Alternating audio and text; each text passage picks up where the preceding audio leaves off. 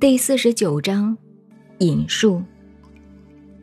理想的智者收敛自己的成见与抑郁，不以主观厘定是非好恶的标准，破除自我中心，去体认百姓的需求，而敞开彼此隔阂的道路。